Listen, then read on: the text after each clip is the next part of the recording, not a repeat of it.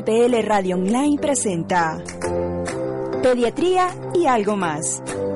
Un espacio para compartir temas de salud. Con la conducción de la doctora Ana Lisset Rojas. Bienvenidos.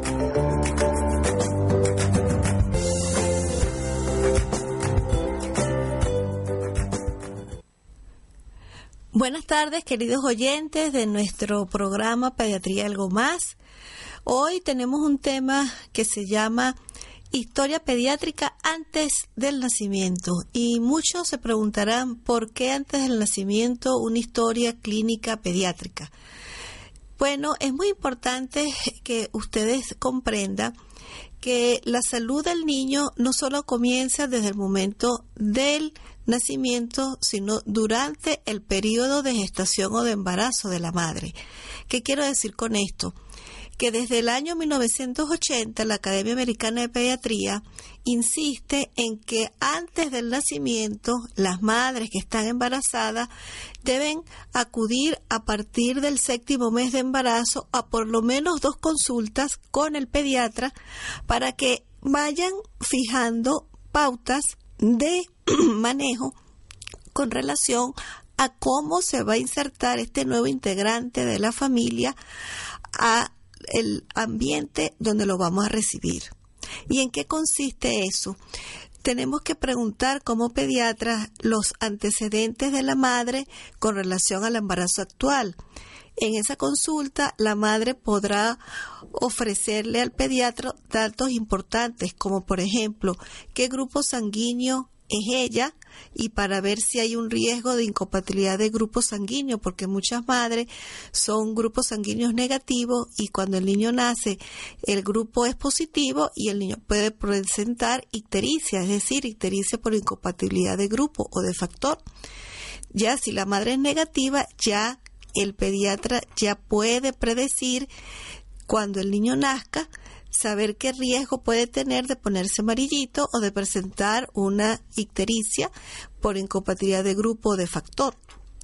Igualmente, el pediatra en esa consulta interroga a la madre sobre la profilaxis contra el tétano y a las vacunas que ha recibido la madre durante el embarazo,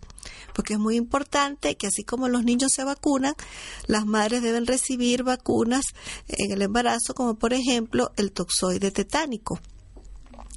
También es importante investigar si la madre ha tenido durante el embarazo alguna complicaciones, porque se ha visto que las madres que tienen complicaciones en el embarazo, por ejemplo, aumento de la presión arterial, que han tenido infecciones cervicovaginales, que han tenido infecciones, por ejemplo, como hepatitis, o que han tenido alguna enfermedad reumática como artritis, pueden tener repercusiones en el recién nacido, es decir, el recién nacido puede tener retardo del crecimiento, puede tener bajo peso, y entonces todos estos elementos o antecedentes de la madre que puedan repercutir se pueden visualizar y ya el, el, niño cuando nace tiene eh, eh, recopilado una serie de antecedentes relacionados con la madre que pueden eh, ser base para ya tomar medidas y evitar complicaciones o si las hubiese tratarlas en forma prematura.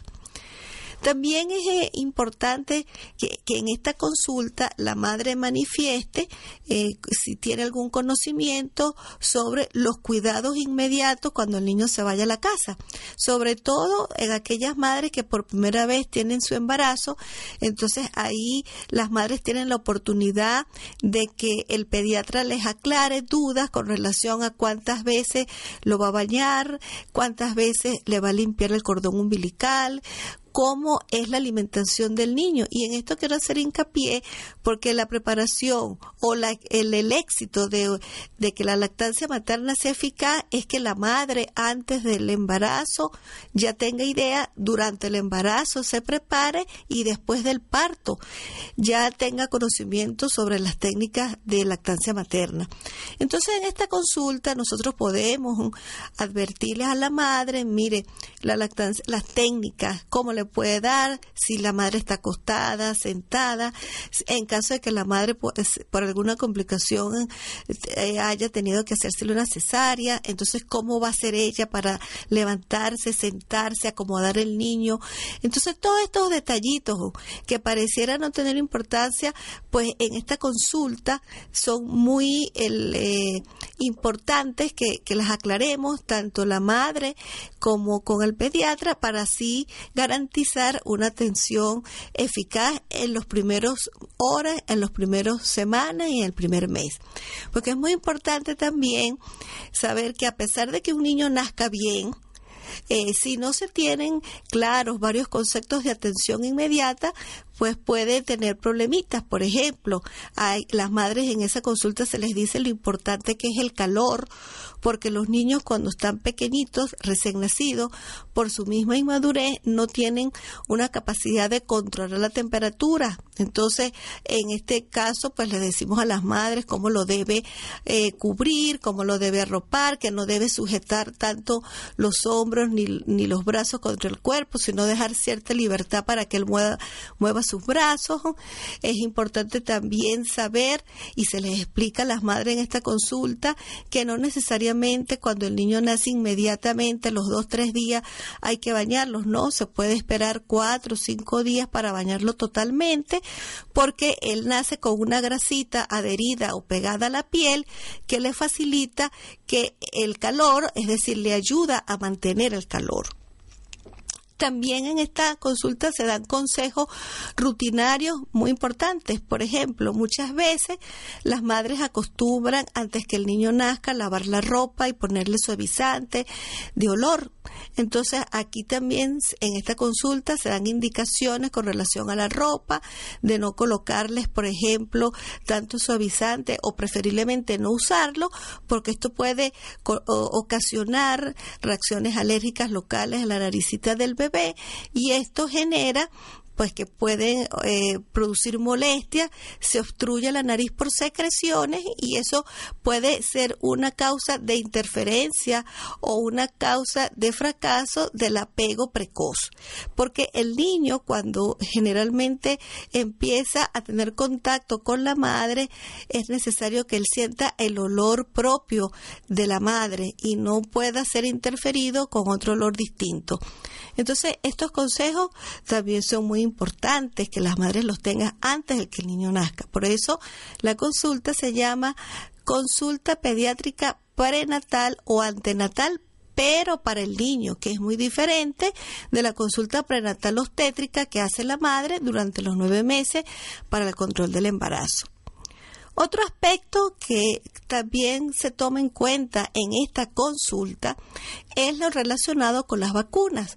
También eh, las madres tienen que tener eh, información sobre cuáles son las vacunas que el niño se debe colocar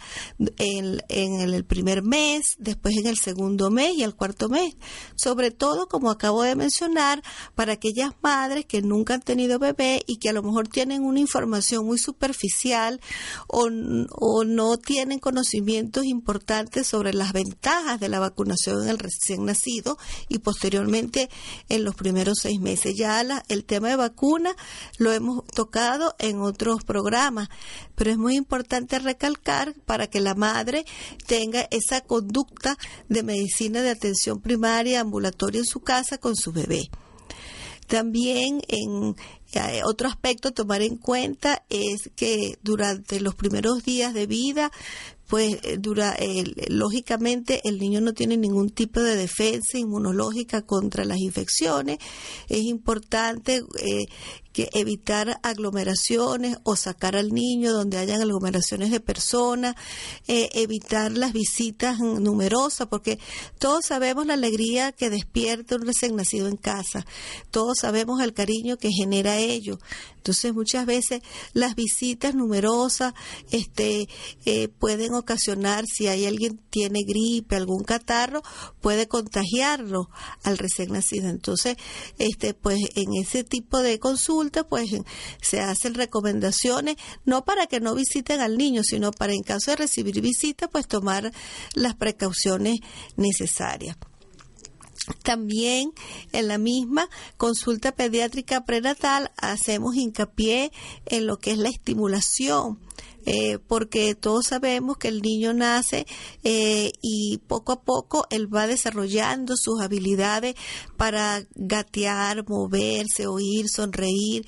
Entonces, poco a poco, pues podemos orientar a la madre sobre la importancia de que se estimule la parte auditiva con música suave, con música para niños, ¿verdad? Para